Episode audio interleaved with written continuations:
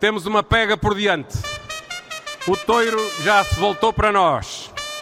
Só falta bater-lhe as palmas e esperar pela investida.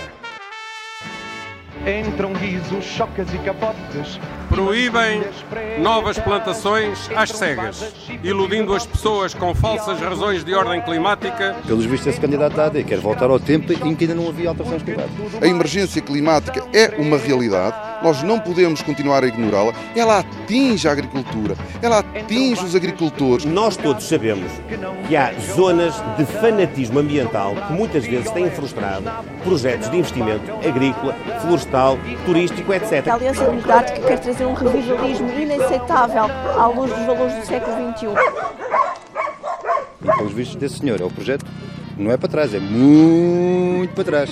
Quase ao tempo dos dinossauros. E os portugueses com isso saem beneficiados, porque até podem confrontar aqui ou ali algumas pequenas diferenças de opinião que nós temos dentro de nós para perceberem qual é o rumo que eu lhes tenho para dar. Isso não pode ser confuso para os eleitores. Não, não, não, não. Já ouvimos agricultores dizerem que não faltará muito para que sejam formadas milícias armadas no território. É que já não é um caso isolado. Nós não podemos querer dizer que temos um, grandes listas, grandes candidatos e depois tentar fazer de conta que não temos nada a ver com isso. Não é possível entusiasmar a juventude a abraçar a vida no campo Ai, Arborzinha, como é que tu estás? Estou bem, obrigada.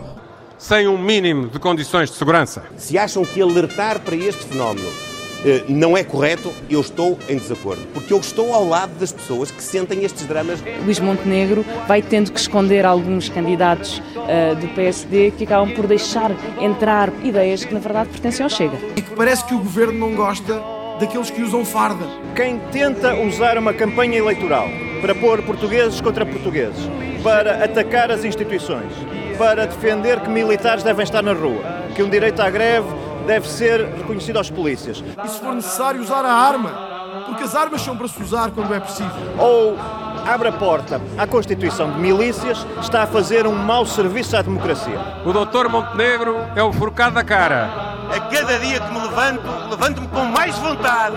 mas uma pega para ser bem sucedida precisa de confiança nos ajudas, que estão atrás. Levanto-me com mais convicção. Esses somos nós.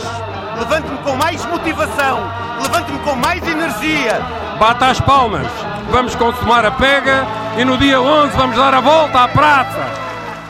E nós merecemos uma grande vitória, uma vitória robusta que permita ao Pedro Nuno Santos ser Primeiro-Ministro sem depender muito dos outros. Eu disse isso, enganei-me. Ao Luís Montenegro, Deus me livre, Deus me livre, Cruzes.